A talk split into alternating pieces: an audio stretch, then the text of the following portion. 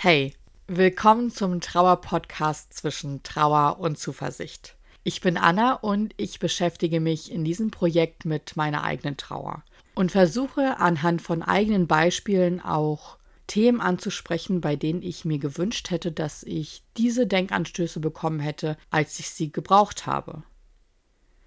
Aber auch abseits meiner eigenen Erfahrung merke ich zunehmend, dass mich die menschliche Trauer und das Verarbeiten als Prozess sehr interessieren. In der letzten Folge habe ich mich mit dem Themenbereich Sterbehilfe beschäftigt. Na, habt ihr diese Folge gehört oder doch eher nach dem Hinweis geskippt? Ich hatte ursprünglich damit gerechnet, dass die Folge sehr wenig angehört wird. Es ist eben ein sehr sensibles Thema und dementsprechend wundert es mich auch nicht, dass ich nahezu keine Nachrichten bekommen habe. Lediglich zwei Freundinnen, die ich in den letzten Tagen getroffen habe, haben mir davon berichtet, dass sie die Folge gehört haben und somit konnte ich mir gleich ein Feedback einholen. Auch wenn das hier schon die 14. Folge ist, bin ich ja trotzdem irgendwie ein Neuling in diesem Game. Ich habe ehrlich gesagt in jüngster Zeit darüber nachgedacht, ob der wöchentliche Tonus noch einzuhalten und vor allem, ob er überhaupt sinnvoll ist. Ich habe ja von Anfang an gesagt, dass ich mich bei diesem Podcast treiben lassen möchte und eben nicht 50 Folgen vorproduziert habe, die ich dann einfach immer pünktlich um Mitternacht hochlade. Diese Zeilen schreibe ich übrigens mit dem Blick auf die Uhr und lache selbst darüber, dass bald genau dieser Zeitpunkt eingetreten ist. Das pünktliche Hochladen wird heute nichts. Naja, aber der Podcast ist ja auch aus einer sehr persönlichen Perspektive erzählt. Und somit kann ich gar nicht anders, als punktuell in mich hineinzuhorchen und zu schauen, an welchem Punkt ich mich im Moment in meinem Trauerprozess befinde. Und genau über diesen Punkt werde ich heute sprechen. Denn ich muss sagen, dass ich gerade recht gut klarkomme. Das sah noch vor wenigen Wochen ganz anders aus. Da wollte ich verzweifeln, so schwierig war es für mich auszuhalten, was meine Familie und ich die letzten zwei Jahre erleben mussten. In diesen Momenten scheint es schwer, positive Lichtblicke zu behalten. Und trotzdem denke ich, dass mein Vater uns da eigentlich recht gut vorbereitet hat.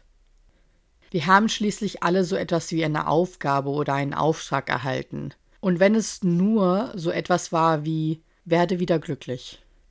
Wenn aber, wie gerade schon erwähnt, eine der schwierigeren und größeren Trauerwellen abflacht, dann ist vermehrt Zeit und auch die Kapazität da, sich dem ganzen Umgang etwas nüchterner anzunähern.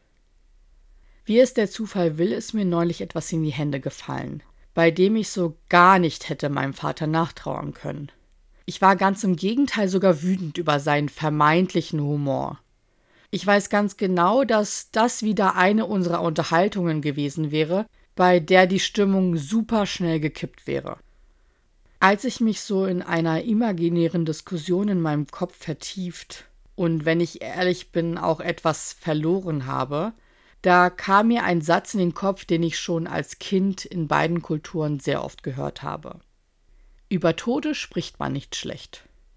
Und ich frage mich, wieso das so eine Übereinkunft sein soll. Wer entscheidet das denn?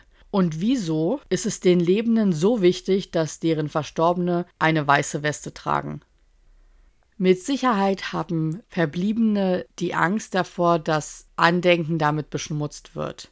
Aber macht es die Lüge dann besser? Erzählen wir uns einfach über Jahrzehnte Märchen, bis sich keiner mehr an die ursprüngliche Fassung erinnern kann?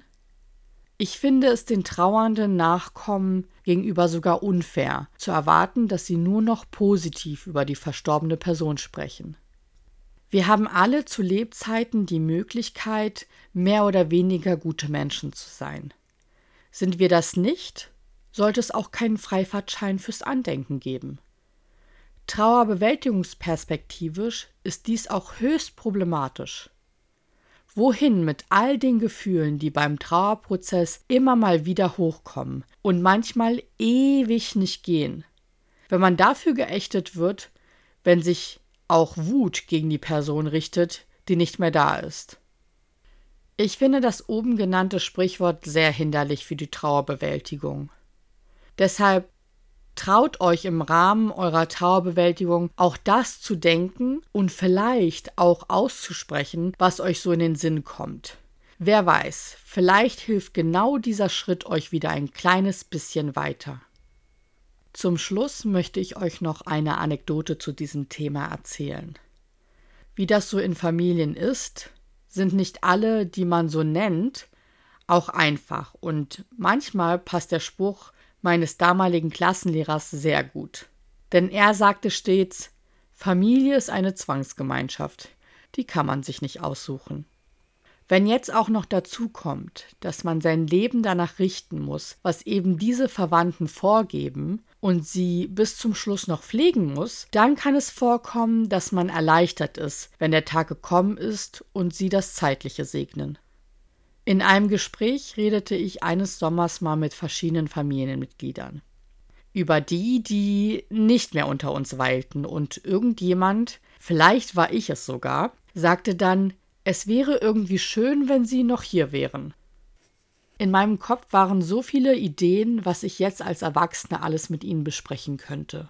Doch ich wurde aus meinem Tagtraum gerissen, als eine weitere Person wie aus der Pistole geschossen laut sagte, oder es war ja schon eher eine Tendenz zum Geschrienen da. Bloß nicht, die sollen da bleiben, wo sie sind, das ist für uns alle das Beste. Ich habe so unfassbar laut angefangen zu lachen, weil ich einfach von dieser Reaktion überrascht wurde und natürlich konnte ich dann auch nachvollziehen, wieso das so gesagt wurde. Daraus entwickelte sich ein lebhaftes Gespräch über all die Eigenheiten und Macken, die unsere Vorfahren so hatten. Heilend und wirklich urkomisch für alle Beteiligten. Trauer und Humor sollte schon von sich aus nicht getrennt werden. Nur weil wir lachen, heißt es nicht, dass wir nicht trauern. Und nur weil auch mal was Schlechtes angesprochen wird, heißt es nicht, dass gleich das ganze Vermächtnis zerstört wird. Ich hoffe, dass der Podcast dazu beitragen kann, ein bisschen Humor in diese doch manchmal so trostlosen Themenkomplexe zu bringen. Was wir zu Lebzeiten machen können, damit unsere Nachkommen später keine Brandreden über uns schwingen müssen, das erzähle ich euch hoffentlich nächste Woche. Danke wieder fürs Einschalten und bis dann. Ciao.